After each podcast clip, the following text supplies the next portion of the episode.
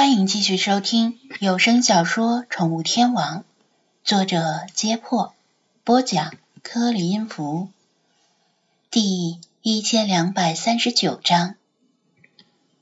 太阳已经落山了，西方只剩些许余晖。人们点亮野营灯，把营地照得灯火通明。每个人的脸上都写满了疑惑，不知道张子安的提议是什么意思。真要搞死这萧天宇吗？正常人每天差不多要喝两升水，再加上食物中的水分，才不觉得口渴难耐。而他们在沙漠里，白天几乎一刻不停的出汗，保守估量饮水量是要翻倍的。萧天宇听傻了，惶恐的连滚带爬的扑过来，哭诉道。子安兄，咱们往日无冤，近日无仇，你这是要要我的命啊！张子安没理他，向其他人解释道：“我没说清楚，是不给他瓶装水。这三天呢，他只能喝过滤后的生活废水。”大家恍然，甚至还有人扑哧笑起来。就算再怎么节省，瓶装水也不可能只拿来饮用，刷牙和做饭也会用到。这些生活废水经过过滤后，其实也能达到饮用标准，扔了可惜，收集起来灌进空瓶子，留待不时之需。队伍进入沙漠时，携带了简易的过滤装置。在最危急的状态下，可以把咸水甚至尿液过滤到可饮用的状态，当然味道就不怎么样了。张子安这个建议，一是可以节省瓶装水，二是可以处理掉那些生活废水，三是让萧天宇亲身体验沙漠中的水到底有多么的宝贵。大家都觉得这个提议不错，甚至有人好心的担心。光靠生活废水不够肖天宇喝的，因为过滤后的净水和废水的比例很低，一升生活废水可能也就只能过滤两三百毫升的饮用水，再加上生活废水本来就没多少，他们慷慨的表示愿意把自己的尿液也贡献出来。肖天宇哭着脸，不知道是该哭还是该笑。虽然保住了性命，但是这肯定会成为他一辈子的黑历史。此时没人会顾及他的心情，为了维持队伍的稳定，大家的火气需要得到发泄，他必须要受到惩罚，而不只是皮肉之伤，这是他自作自受。子安兄、学涛、涛哥、魏老师。萧天宇还想为自己求情，见大家都不理会自己，又把目光转向平时跟自己关关系不错的和和。小何，难道你忍心？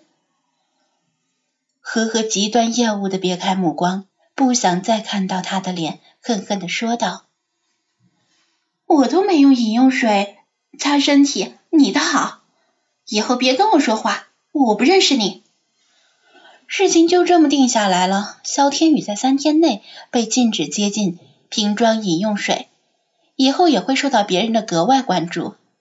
虽然这个问题得到了解决，但张子安心里也不是滋味。俗话说，不怕神一样的对手，就怕猪一样的队友。遇到困难不要紧，大家团结一致，肯定能够想到办法。但……如果被队友在背后捅刀子，那就真没法玩了。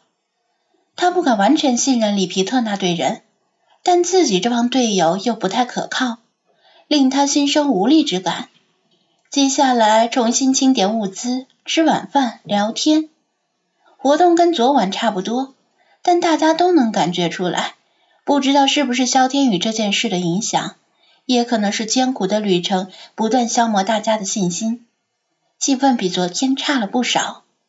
张子安没什么好方法，他又不是当政委的材料，总不能现场组织大家拉，总不能现场组织大家拉歌吧？没过多久，累了一天的人们陆续回到自己的帐篷入睡。张子安今天晚上没有守夜任务，也返回了帐篷，用湿巾擦了擦脸，又刷了牙，盖上毯子。他脑子里很乱，萦绕着路上发生的各种事件，思绪万千。本以为会失眠，没想到可能是白天太累。也可能是因为没有守夜任务而感到心安，翻了个身就睡着了。不知道睡了多长时间，迷迷糊糊之中，他感觉自己被推了一下。他猛然惊醒，帐篷里不算太黑，营地中央亮着一盏野营灯，隔着帐篷透过些许的光线，菲马斯站在他的充气垫旁边，低声说道。外面好像有动静，他一下子清醒了，翻身坐起来，看到菲娜早已经醒了，正隔着帐篷凝视着某个方向。张子安侧耳听了听，不出所料的，什么也没有听到。怎么回事？他一边穿衣服一边低声的问道。威马斯不太确定的说。我似乎闻到了某种动物的气味，随风飘来。动物？什么动物？张子安希望是原始埃及猫或者其他血缘相近的猫。让魏康赶紧完成科考目标，就算显得不够仗义，也要带着科考队提前离开，否则继续下去还不知道会发生什么事儿。不知道，从没有闻过这种气味。费马斯遗憾的摇头。好吧，出去看看。张子安穿好了衣服，拉开帐篷的拉链，看到外面还是满天的星斗，夜色深沉的像是一块闪闪发光的黑宝石。菲娜和菲马斯跟他一起出来了，借着灯光看了看表，令他意外的是。现在才是半夜十二点多，他以为已经睡了很长时间了。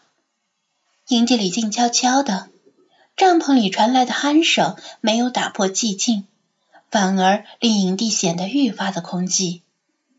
夜风如水，凉飕飕的，带走他剩余的困意。在哪边？他问道。菲马斯望向营地的一侧，不太确定的说：“可能是那边，风向太乱了，气味一会儿有，一会儿没有。”张子安踮起脚尖向那边看了看，但视线被越野车和帐篷遮住了。守夜的人呢？睡着了吗？正当他如此想的时候，一束雪白的手电光划破黑暗，向他这边照来。笼罩了他的身体，令他不得不眯起眼睛。手电光来源于营地另一侧的边缘，是守夜者发现他离开帐篷，而且行为反常，便用手电光向他发来询问。他看不清对方，但对方可以看清他，而且对方还拥有夜视望远镜。张子安暂时不想声张，指了指方便的地方。意思是没事儿，自己要上厕所而已。手电光熄了，现在轮到水手爷来着，警惕性还挺强的。他想了一下，想不起来这时候轮到水手夜，不过无所谓，尽职尽责的守夜者能让他睡得更加安心。他带着菲马斯和菲娜绕过帐篷，借助帐篷挡住守夜者的视线，然后悄悄的。向夜色里跑去。